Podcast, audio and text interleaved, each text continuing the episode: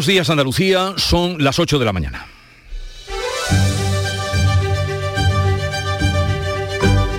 En Canal Sur Radio, La mañana de Andalucía con Jesús Vigorra.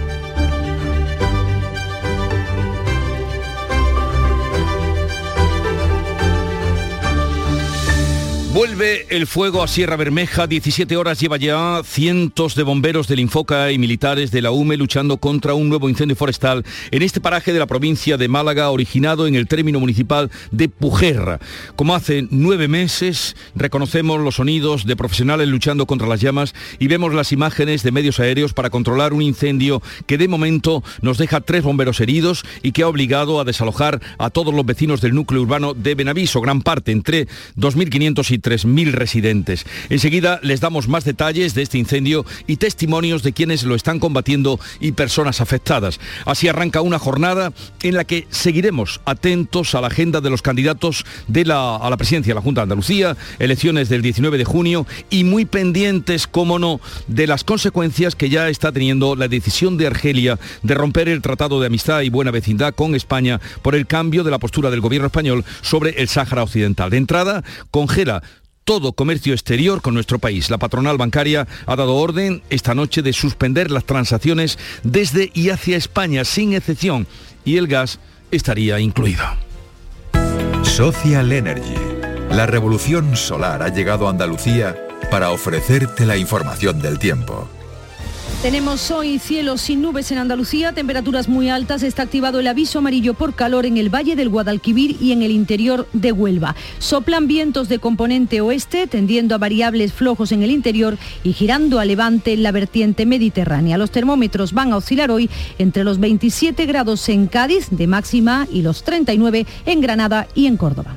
Celebra el Día Mundial del Medio Ambiente con Social Energy. Únete a más de 3.000 clientes satisfechos con nuestras soluciones fotovoltaicas. Realizamos un estudio gratuito para ahorrar hasta un 70% de tu factura eléctrica y te regalamos un cheque de 200 euros en Amazon. Pide tu cita en el 955 44 11 11 o socialenergy.es y aprovecha las subvenciones disponibles. La revolución solar es Social Energy.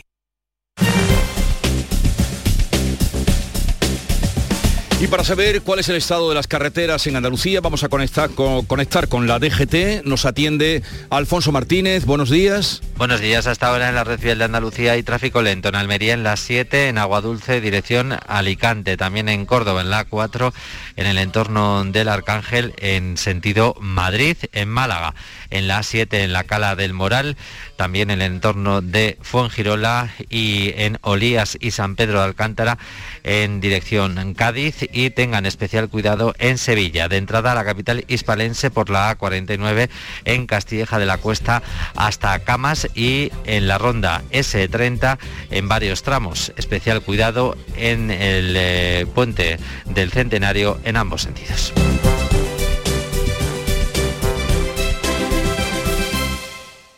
Cariño, ¿te importa levantarte un momentín del sofá? Se me ha caído entre los cojines un inolvidable tour gastronómico por los 10 mejores restaurantes del mundo con visita guiada por sus cocinas de la mano de sus chefs y por mucho que meto la mano no llego a cogerlo. Nunca un euro tuvo tanto valor. Super 11 de la 11. Por solo un euro, hasta un millón. Super 11 de la 11. A todos los que jugáis a la 11, bien jugado. Juega responsablemente y solo si eres mayor de edad. El 19 de junio de 2022 son las elecciones al Parlamento de Andalucía. Si quieres votar ese día y no puedes hacerlo, adelántate y hazlo por correo. Solicita la documentación necesaria hasta el 9 de junio en cualquier oficina de correos de forma gratuita o en la web correos.es. Una vez solicitada y recibida en tu domicilio, podrás enviar tu voto por correo certificado hasta el 15 de junio de forma gratuita. 19 de junio de 2022. Elecciones al Parlamento de Andalucía. Infórmate llamando al teléfono gratuito 919-0622 o entra en eleccionesparlamentoandalucía2022.es. Junta de Andalucía. En Canal Sur Radio, la mañana de Andalucía con Jesús Bigorra. Noticias.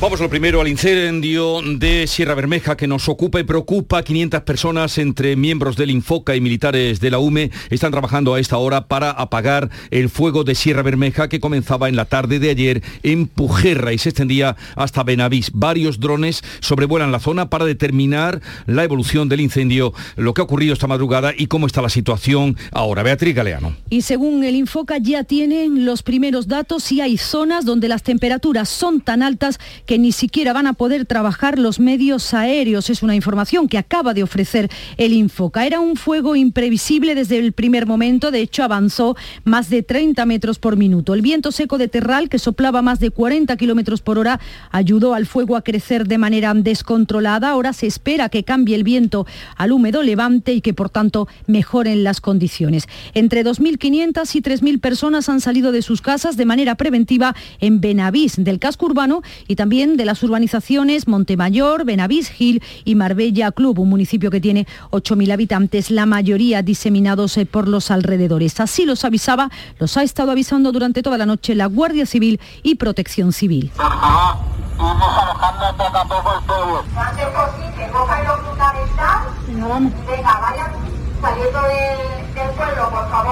Vale, venga.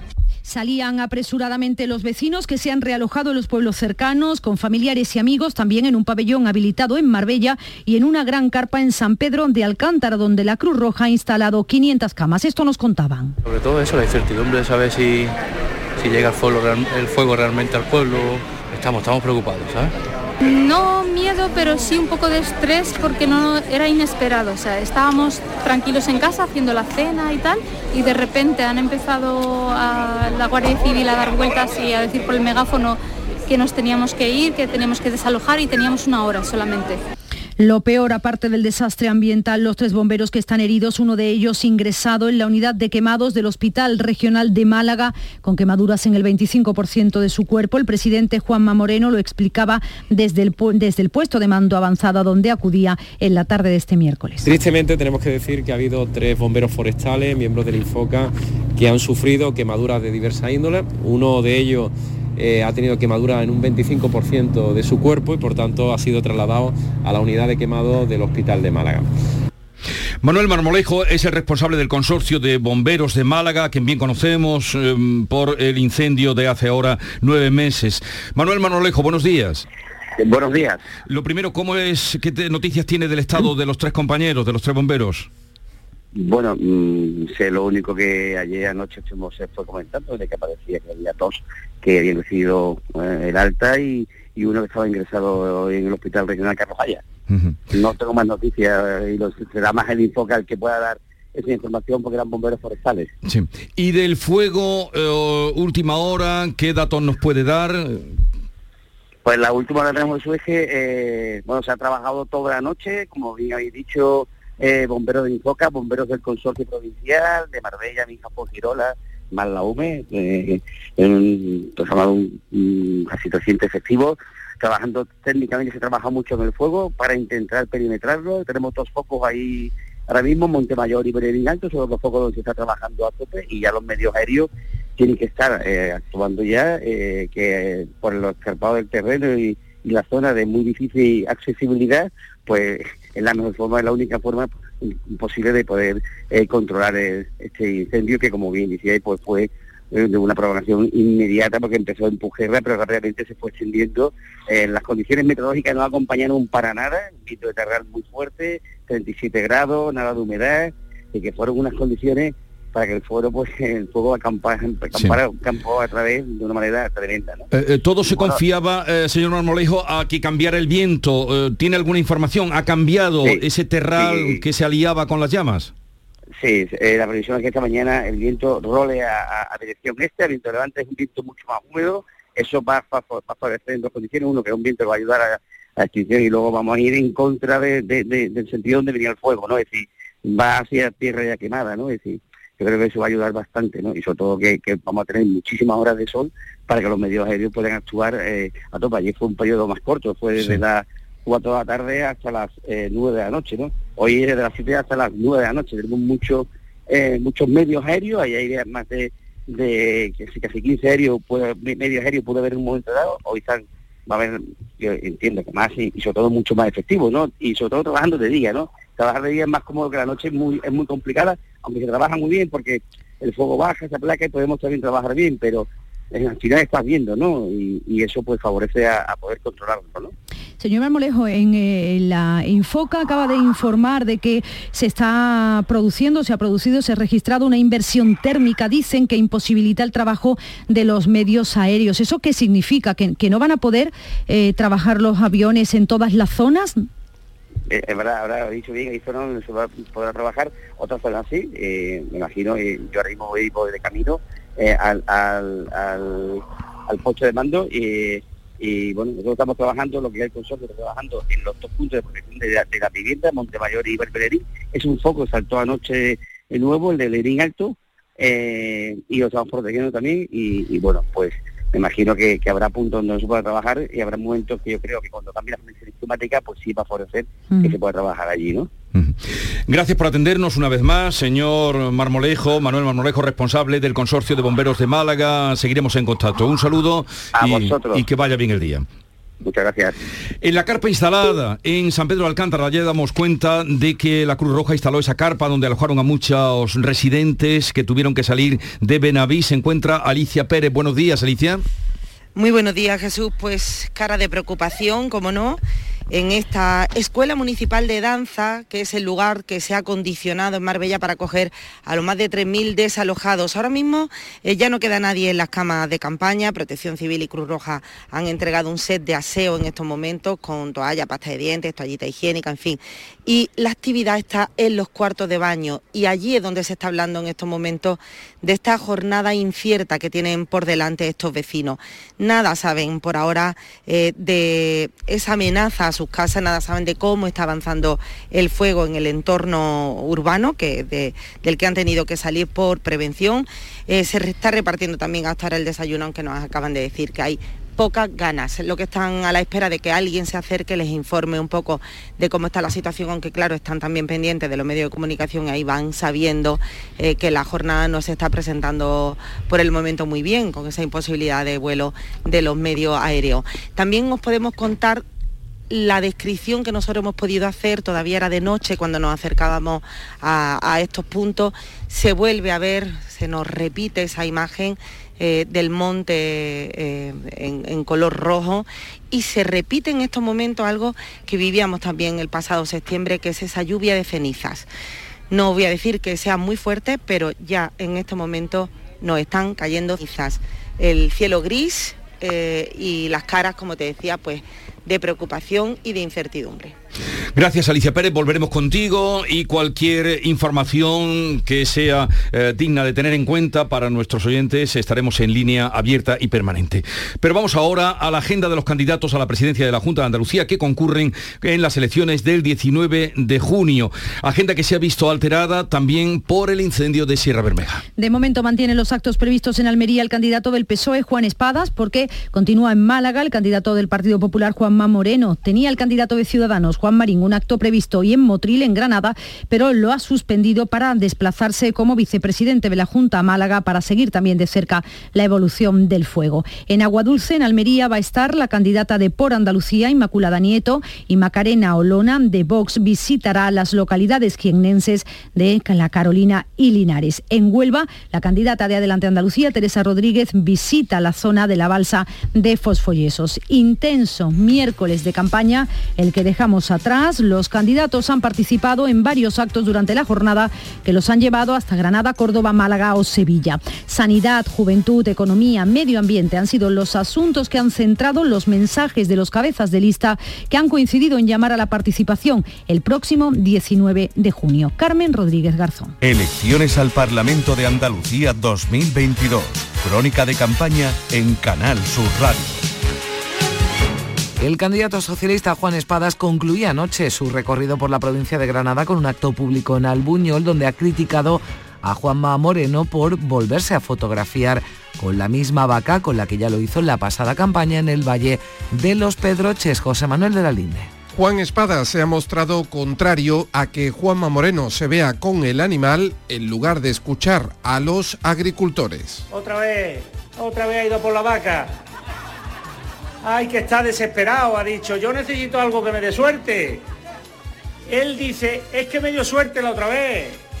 Pero si perdiste las elecciones, si sacaste el peor resultado que ha sacado el Partido Popular en Andalucía, si con quien había que hablar no era con la vaca, era con los ganaderos. El candidato socialista se compromete a reducir la espera en la atención primaria a 48 horas. Ya que consigo ver al médico, que me ha costado 15 días, ahora resulta que me manda una analítica. Y ahora voy y la analítica me la dan para un mes y medio. Una de dos. O me he muerto o me he puesto buena, pero dentro de mes y medio seguramente la analítica ya no responderá a lo que me pasa a mí en este momento. Y ha rechazado los 700 días que se dan, ha dicho, para que los mayores accedan a la dependencia. Y lo que ha corrido la lista en estos últimos meses, amigo mío, para las personas de grado 1, en este caso las personas que menos le cuestan al señor Moreno Bonilla. Hombre, no hagamos trampas en el solitario. Lo que hay que es papilares en el grado 2 y en el grado 3. Están falleciendo muchísimas personas en Andalucía que no llegan a tiempo. Espadas ha llamado a la movilización y ha animado a no quedarse en casa el próximo día 19.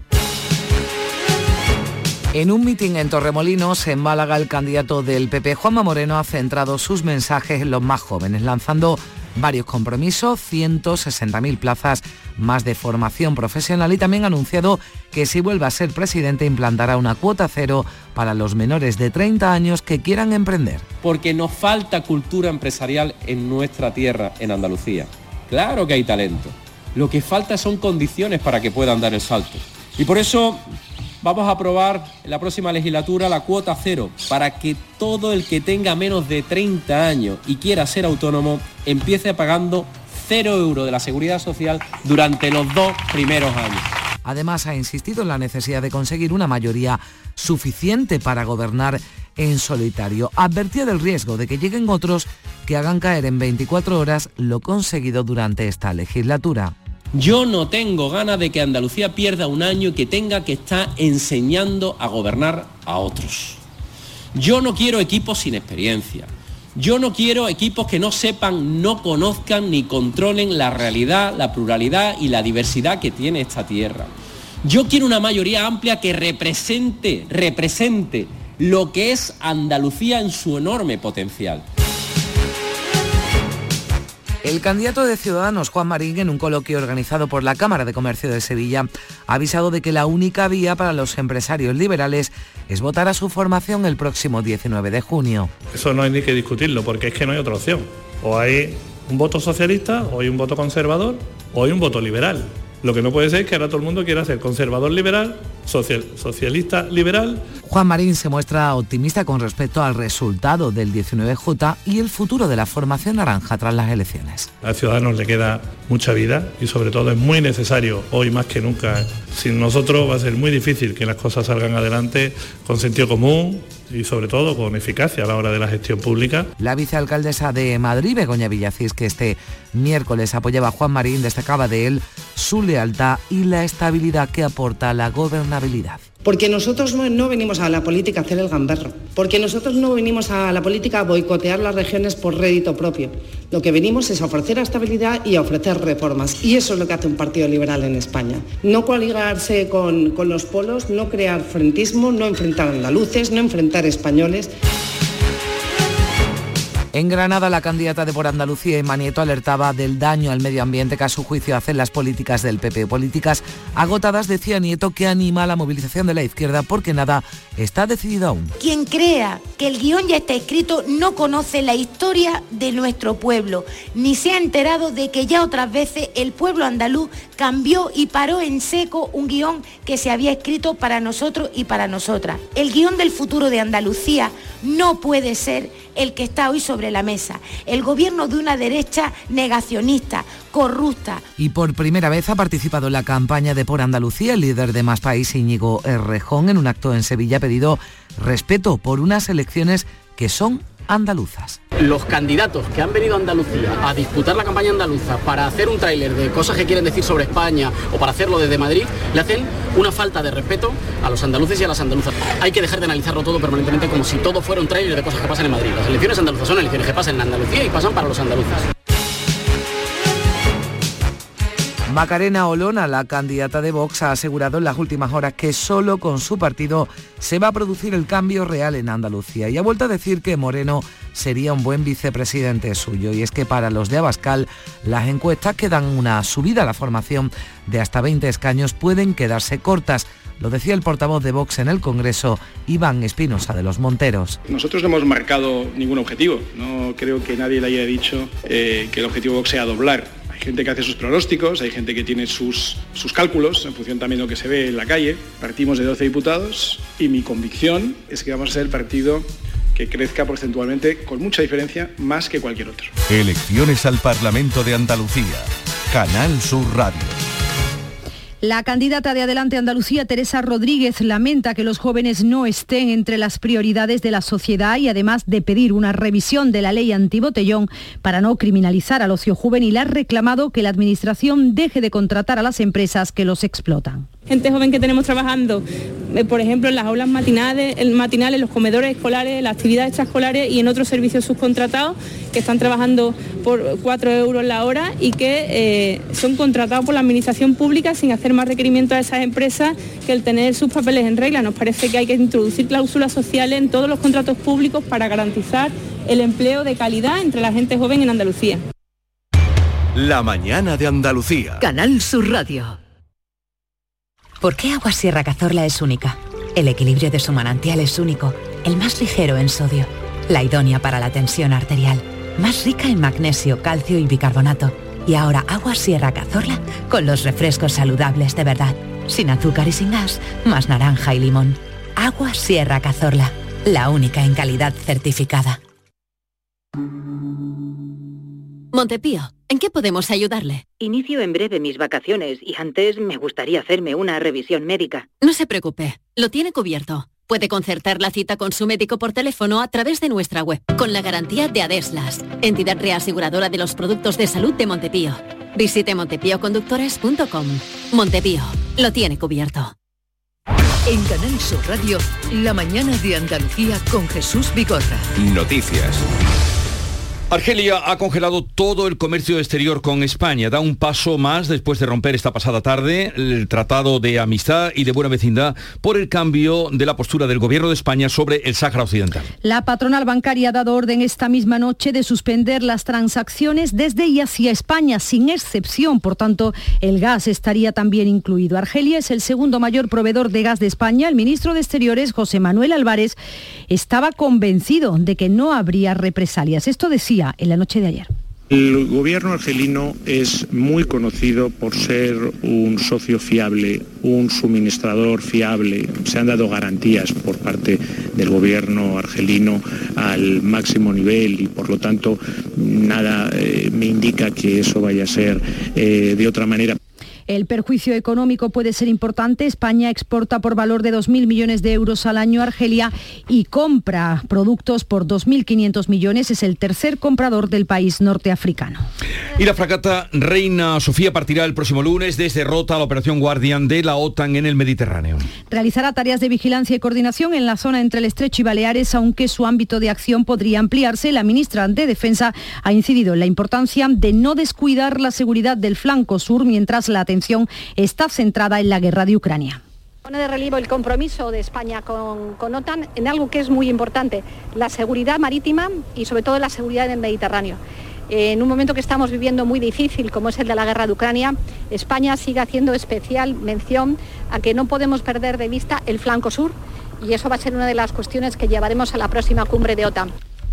Dos meses después de que se anunciara, España y Portugal ya tienen la autorización de Bruselas para limitar el precio del gas en el mercado mayorista de la electricidad durante un periodo de 12 meses, lo que va a permitir abaratar la factura de hogares y empresas. La llamada excepción ibérica ha sido aprobada este miércoles definitivamente por la Comisión Europea y según Bruselas el mecanismo ibérico tendrá un coste de 8.400 millones de euros, de los que 6.300 van a corresponder a España. Se aplicará a partir de la subasta del mercado eléctrico del próximo martes que fija fijará el precio para el día siguiente. Hoy el Congreso debe convalidar el decreto ley aprobado por el Gobierno que incluía ese mecanismo ibérico. Se va a fijar un precio medio de 48,75 euros por megavatio hora durante 12 meses, cubriendo así el próximo invierno. Hoy la luz cuesta 190 euros el megavatio hora. La presidenta de la Comisión Europea, Ursula von der Leyen, reconoce que el mercado eléctrico actual está obsoleto y admite que hay que hacer una enorme reforma del sistema. El sistema de mercado uh, eléctrico ya no funciona, tiene 20 años. Tenemos que adaptarlo a las nuevas realidades de las renovables, una um, tarea que implicará una reforma enorme.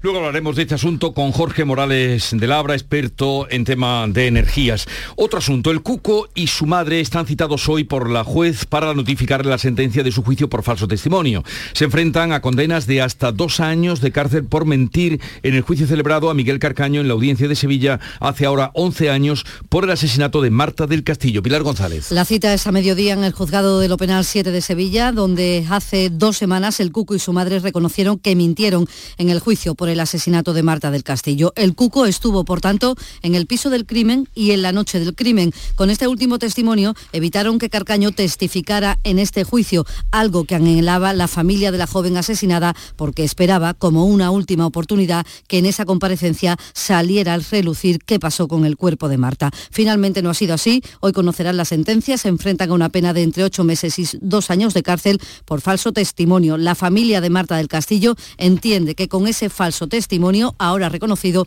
el primer juicio estuvo contaminado.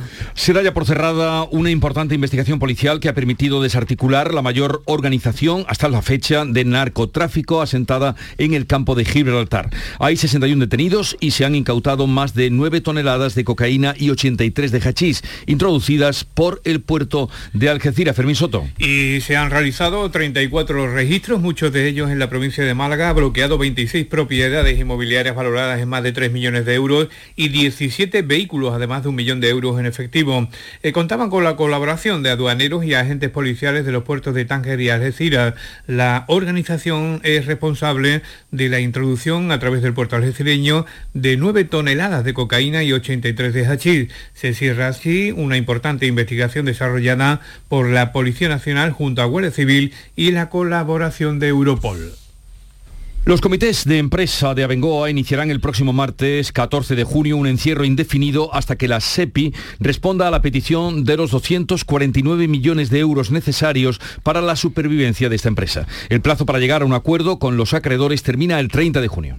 Los trabajadores han comenzado este miércoles sus movilizaciones con una concentración a las puertas de la sede de Palmas Altas en Sevilla. El tiempo se agota sin que haya respuesta. Los trabajadores aseguran vivir con incertidumbre estos días sin saber si van a llegar esos 249 millones de euros, una entidad que atesora a favor de Aveniuco, entidad que atesora el grueso de activos y líneas de negocio de la multinacional. Noelia Sánchez es la presidenta del comité de empresa de esta sociedad del grupo Abengoa. Y se ha entregado toda la documentación por parte de la empresa a la CEPI. Hace semanas que no nos dicen nada y, esto se está pagando. Cada vez eh, la asfixia es más grande. Y la policía está investigando si ha sido intencionado o no el atropello masivo en Berlín ocurrido ayer que ha causado la muerte a una profesora de 51 años. Pues sí, ha herido también a una decena de sus alumnos con quienes realizaba un viaje de estudios. Hay además otras seis personas eh, en estado crítico. El conductor, un hombre de 29 años, lo que se sabe a esta hora, invadió la acera de una calle comercial y terminó empotrándose contra un escaparate a indicios de que podría tener alteradas sus facultades mentales. Las tropas rusas han tomado mm, gran parte de la ciudad ucraniana de Severodonetsk. Los militares ucranianos han reculado ante el avance mayoritario del ejército ruso, pero resisten en un pequeño reducto, tal vez el último. La crisis alimentaria sigue sin resolverse. Los agricultores acusan a Rusia de haberse apropiado de 600.000 toneladas de trigo de sus territorios mientras siguen las conversaciones en Turquía para desbloquear los pasos marítimos de los buques graneros. La invasión rusa de Ucrania ha provocado el mayor aumento en el coste de vida que se ha vivido en el mundo en toda una generación.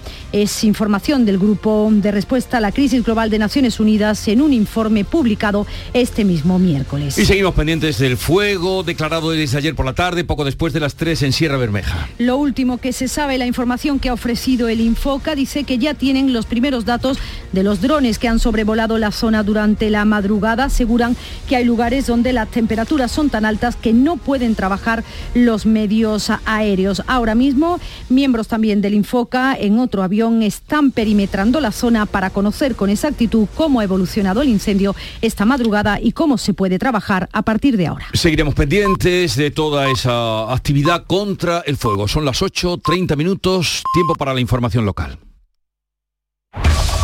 En la mañana de Andalucía de Canal Sur Radio. Las noticias de Sevilla.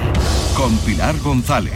Hola, buenos días. A esta hora hay retenciones en la entrada a Sevilla por la A49 de 4 kilómetros, uno por el patrocinio y uno también por la autovía de Coria. En la subida al Centenario, dos en sentido Cádiz y uno en sentido Huelva y uno también en el nudo de la Gota de Leche, sentido Ronda Urbana Norte. En el interior de la ciudad, tráfico intenso en la Ronda Histórica, la Ronda de Capuchinos, también es intenso en la entrada por el Alamillo, Puente de las Delicias, Glorieta San Lázaro y Avenida de Andalucía. Tengan en cuenta que esta tarde se complica el tráfico y mucho porque llegan las hermandades del Rocío de Macarena, Triana, El Cerro y El Salvador. Harán el sesteo por el Aljarafe y desde allí entrarán en la ciudad por la tarde. En ese punto les contamos que la policía ha sancionado a la Hermandad del Rocío de la Macarena por dejar abandonada un buey en un camino de Villamanrique a su regreso de la romería. Lo habían dejado atado a un árbol sin comida ni agua para que descansara y con la intención de volver a por él. Es lo que ha dicho el responsable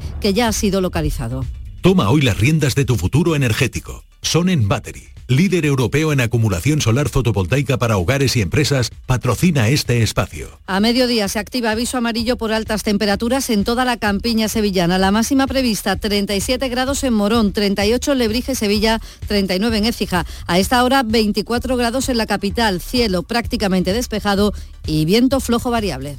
Automóviles Berrocar, más de mil coches de todas las marcas y modelos. La mejor garantía del mercado, inmejorable financiación, sin sorpresas de última hora y con total transparencia para que la compra de tu nuevo coche sea una decisión inteligente. 50 concesionarios Berrocar y más de 700 talleres concertados en territorio nacional. Entrega domicilio totalmente gratis. GrupoBerrocar.com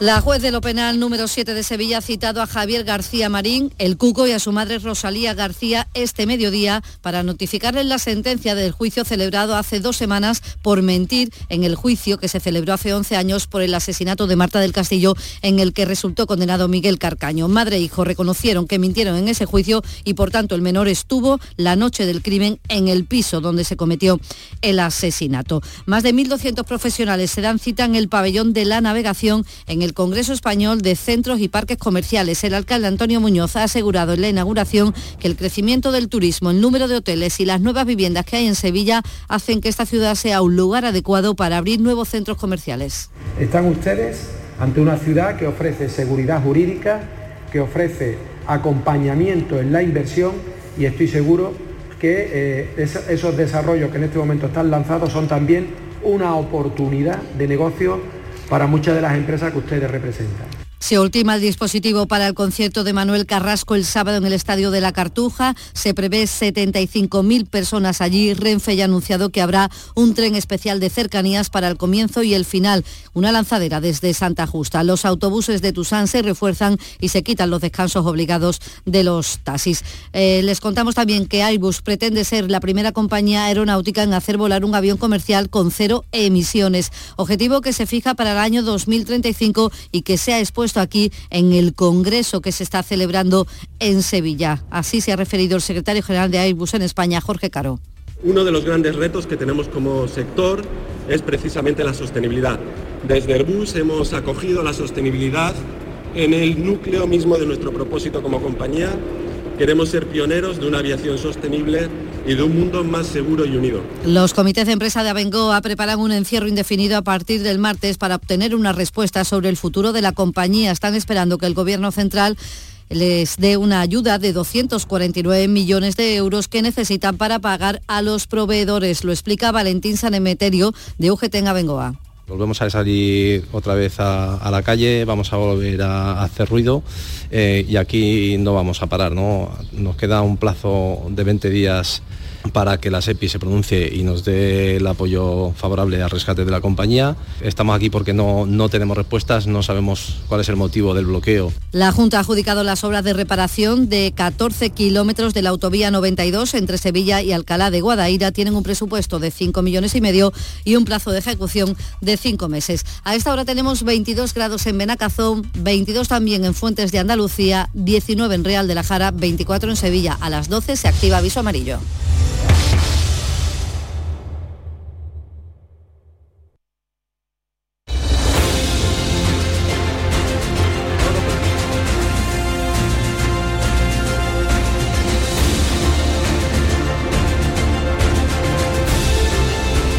Enseguida abrimos tertulia de amigos, amigos para siempre, no como con Argelia con Silvia Moreno, con Rosana Sáez y con Antonio Suárez Candilejo para analizar las noticias que les estamos contando desde primera hora de la mañana, muy pendientes, eso sí, del incendio de Sierra Bermeja. Y tenemos allí eh, nuestra compañera Alicia Pérez eh, en San Pedro Alcántara y también otras entrevistas concertadas que irán dando cuenta de cómo evoluciona el incendio, ojalá que cambie el viento en el que hay puestas esperanzas para achicar el avance del fuego. Buenos días. En el sorteo del cupón diario celebrado ayer, el número premiado ha sido 63.723 63723. Serie 27027. Hoy, como cada día, hay un vendedor muy cerca de ti repartiendo ilusión. Disfruta del día. Y ya sabes, a todos los que jugáis a la 11, bien jugado. ¿Por qué Agua Sierra Cazorla es única? El equilibrio de su manantial es único, el más ligero en sodio, la idónea para la tensión arterial, más rica en magnesio, calcio y bicarbonato. Y ahora Agua Sierra Cazorla con los refrescos saludables de verdad, sin azúcar y sin gas, más naranja y limón. Agua Sierra Cazorla, la única en calidad certificada. El 19 de junio de 2022 son las elecciones al Parlamento de Andalucía. Si deseas votar ese día, Identifícate con tu DNI, permiso de conducir o pasaporte cuando acudas a tu colegio electoral. También puedes ejercer tu derecho al voto por correo. 19 de junio de 2022. Elecciones al Parlamento de Andalucía. Infórmate llamando al teléfono gratuito 919-0622 o entra en eleccionesparlamentoandalucía2022.es. Junta de Andalucía. Mano de santo limpia la ropa, mano de santo limpiar salón, mano de santo y en la cocina, en el coche, en el watercloak, mano de santo para el hotel, mano de santo para el taller, mano de santo te cuida, mano de santo te alegra la vida, mano de santo, mano de santo, ponte a bailar y no limpies tanto, mano de santo, mano de santo, ponte a bailar y no limpies tanto. Seguramente el mejor desengrasante del mundo. Pruébalo. Información, cercanía, diversión. Así es la tarde de Canal Sur Radio con Mariló Maldonado. Tu programa de radio de las tardes en Andalucía. Con toda la actualidad y las historias que más te interesan. La tarde de Canal Sur Radio con Mariló Maldonado. De lunes a viernes desde las 3 de la tarde. Quédate en Canal Sur Radio. La radio de Andalucía. Recuperar tu pelo está mucho más a tu alcance de lo que puedas imaginar. En Clínicas Beyman ponemos a tu disposición especialistas de primer nivel en microinjerto. Prestigiosos doctores y un magnífico equipo de técnicos harán que recuperes tu pelo de una forma sencilla, indolora y lo más importante, con resultados garantizados. Beyman Capilar, con la seguridad de Clínicas Beyman.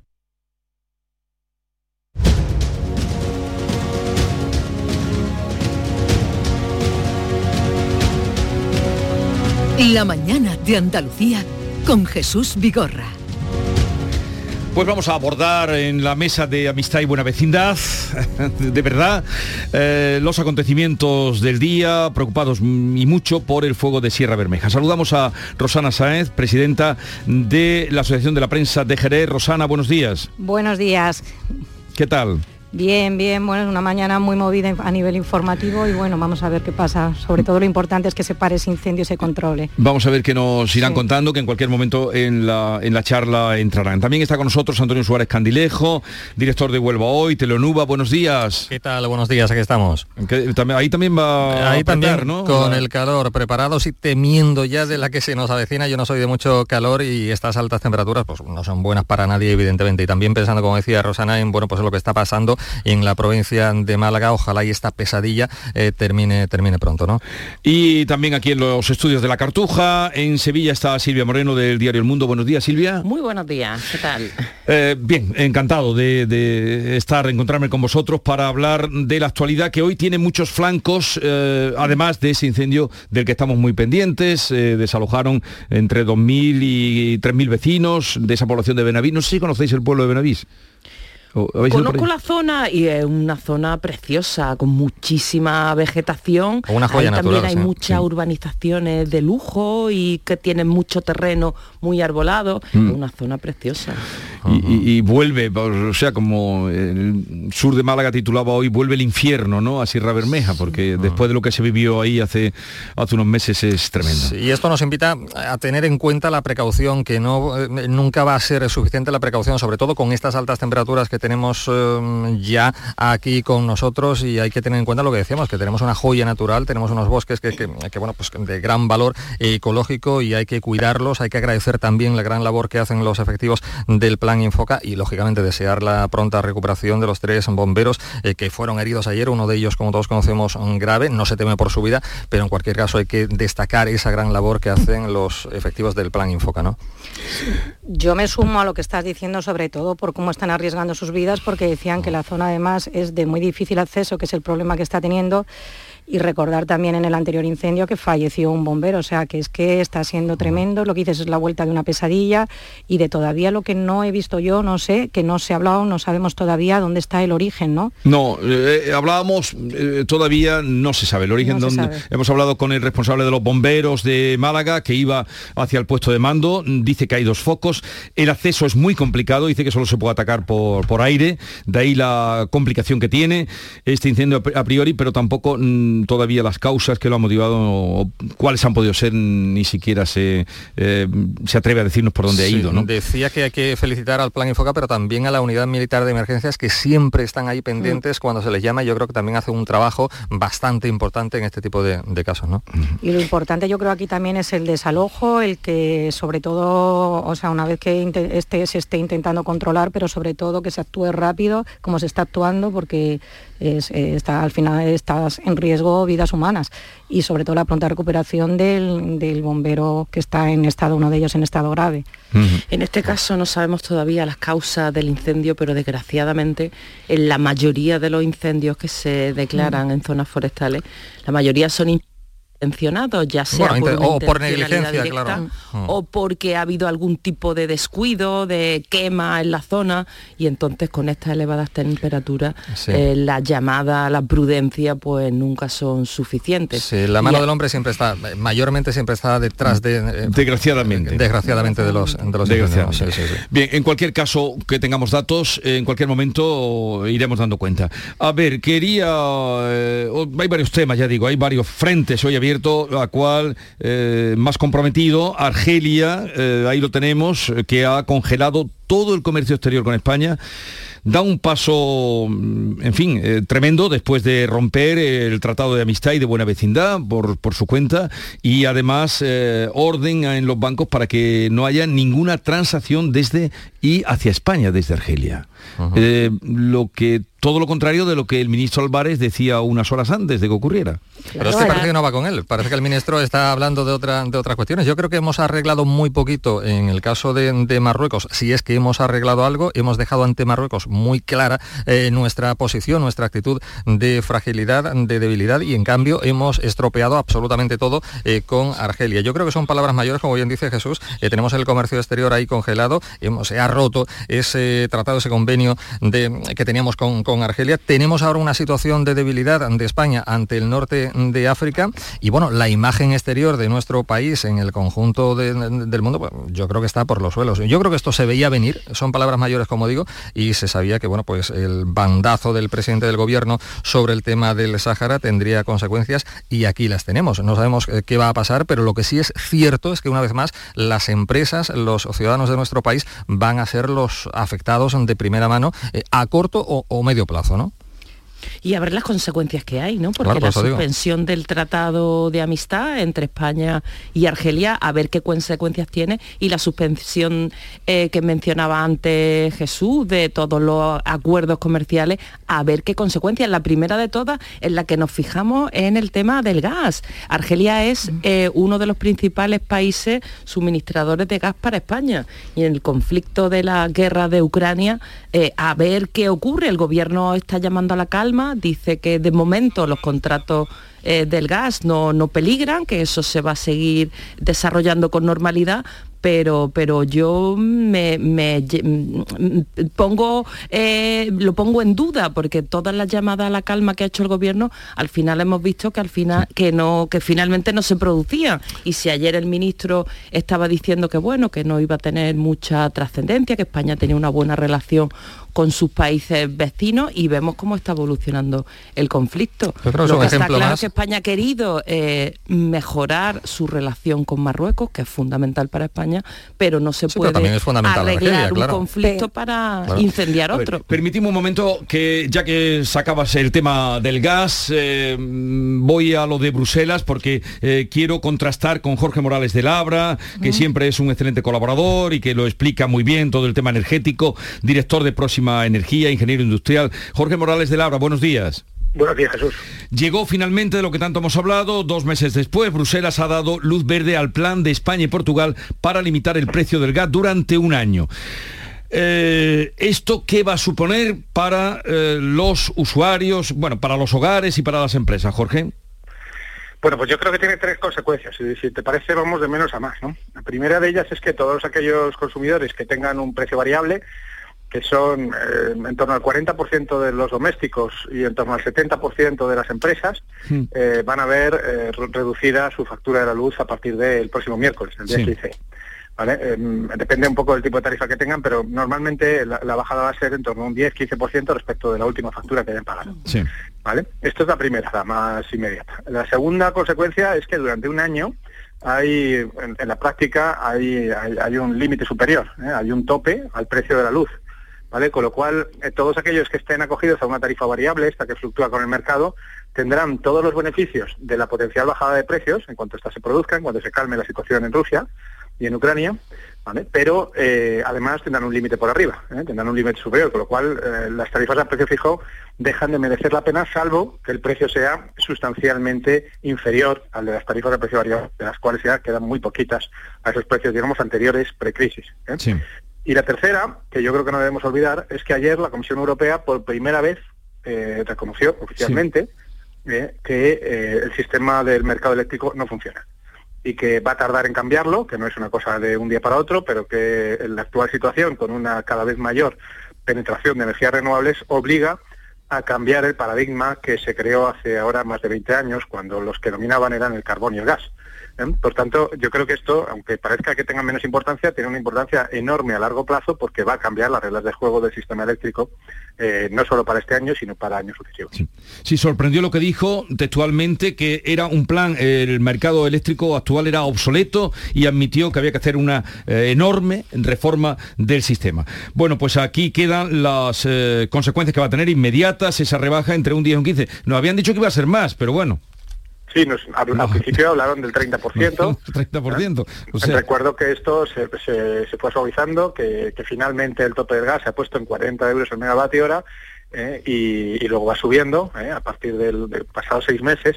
Es decir, ya eh, como en diciembre empezará a subir poco a poco ese tope y por tanto, pues sí, que Sí. no- la bajada no es tan grande como la que se nos había dicho inicialmente. pero al final llega dos meses después. Y una cosa más, Jorge, eh, esta ruptura de las relaciones con Argelia, de donde viene la mayor parte del gas que entra en España, eh, ¿cómo, se, ¿cómo nos puede afectar?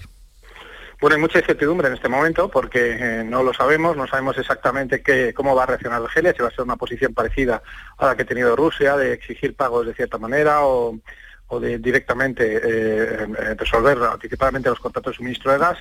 Yo, por lo que apuesto, pero es una apuesta personal y todavía hay que esperar eh, a que esto vaya madurando, es a que no se va a producir un corte de suministro, pero sí un fuerte incremento de precios en el, en el mercado gasista y por tanto será más importante, si cabe, lo que decía antes, hace un momento, de la segunda consecuencia de la medida del tope del gas en el recibo de la luz. Es decir, ya vamos a tener problemas con, con el recibo del gas, no, no nos quepa la menor duda en cuanto a que va a ser más caro, esto yo creo que prácticamente hay que descontarlo, ¿vale? mucho más caro de lo que estamos pagando ahora, estamos hablando de más del doble del que hemos pagado este invierno, ¿eh? y luego eh, lo que tenemos es por lo menos la garantía de que eso no va a afectar o no se va a trasladar tan intensamente al recibo de la luz como se estaba trasladando hasta ahora. Jorge Morales de Labra, gracias una vez más por estar con nosotros y explicarnos, en fin, eh, lo que está por venir. Un saludo y, y buenos días, Jorge. Un abrazo, buenos días. Pues ya lo habéis oído y este señor sabe bastante. ¿eh? Yo soy habla. fan suya, él escucho todo el tiempo porque además lo explica de, de maravilla Muy y además todo sí. lo que va explicando y va diciendo se va cumpliendo. O sea que es que, que, que, eh, este, me alegro que lo hayas traído. Sí, sí, nosotros hace ya años que, que lo sí, te lo descubrimos. escucho ¿eh? mucho en tu programa, años. por eso fue donde yo empecé a escucharlo y antes luego que le veo por todos lados. Tan, popular en las televisiones, podemos presumir. Sí, sí. Desde aquel libro Adiós Petróleo, que, que fue la manera de conocerlo. Bien, eh, ¿a- Eh, ¿algo más queréis apuntar? Eh, mira- eh, tú te habías quedado precisamente con este tema de, vamos, sin dar tu opinión sobre el Sin tema dar de mi opinión, sí, por eso, porque yo tengo claro que lo que mal, em- lo que mal empieza, mal acaba. Y lo que vimos ayer fue, vamos, el, ejemplo más claro ¿eh? de, cómo, de cómo está actuando este presidente de gobierno, porque además me llamó la atención que después de la intervención, donde no aclaró absolutamente nada y tan solo sirvió para que horas después pasase lo que pasó, eh, lo que más me llamó la atención fue que llegue a decir el gobierno que lo que ha pasado con Argelia es culpa del PP por haber pedido la comparecencia y haber insistido en que volviese a comparecer el presidente, porque el presidente ya había dado explicaciones. Y todo esto lo que está demostrando, bueno, es la forma de actuar de una forma de, de forma unilateral, sin contar absolutamente con nadie. Es de una gravedad que la respuesta de Argelia, lo que decías, es que a mí no me sorprendió para nada, es que ha dado un puñetazo en la mesa y lo tenía que dar, porque además lo que estabas comentando, Jesús, Álvarez llega nos ha mentido también cuando dijo que se le había informado a Argelia, que estaba al tanto. Esta mañana le, estamos venga a escuchar que es un socio muy bueno, que es que, Es no que- sé, de- no. que es una gran amistad. Pues le has pegado una puñalada trapera sin haberle informado que si eres tan amigo, si es ese socio tan fiable. Y lo que está diciendo al final eh, eh, Jorge, que lo que te está diciendo es que al final vamos a tener un incremento de precios. Argelia ya cortó uno de los gasoductos, el que pasaba, si os acordáis, por Marruecos. Sí. Y es que además eh, lo más importante se produce en un momento de una crisis energética que estamos sufriendo, eh, eh, la guerra en Ucrania, el problema que estamos teniendo con el gas, lo que le está pasando a Alemania, y llegamos nosotros y desmontamos toda la política exterior este presidente, lo hace de forma unilateral, sin contar absolutamente con nadie, y no pasa absolutamente nada. Pero yo creo lo que, como comenzaba al principio, lo que mal empieza, mal acaba. Claro que va a pasar, esto le tiene que pasar factura, porque no es normal lo que estamos viviendo desde ayer, las noticias de última hora, y, y se me- y dice el gobierno que es que yo me echaba las manos en la cabe- a la cabeza, que es que ¿por qué se ha pedido la comparecencia si el presidente ya había hablado de esto? No, pero es que todavía no sabemos, no nos ha aclarado cómo nos podemos encontrar ese comunicado que le recordamos a la audiencia que hace público Marruecos, a que nos enteramos a través de Marruecos de la famosa carta y luego la carta la leemos en un medio de comunicación, ni siquiera nos la explica el presidente.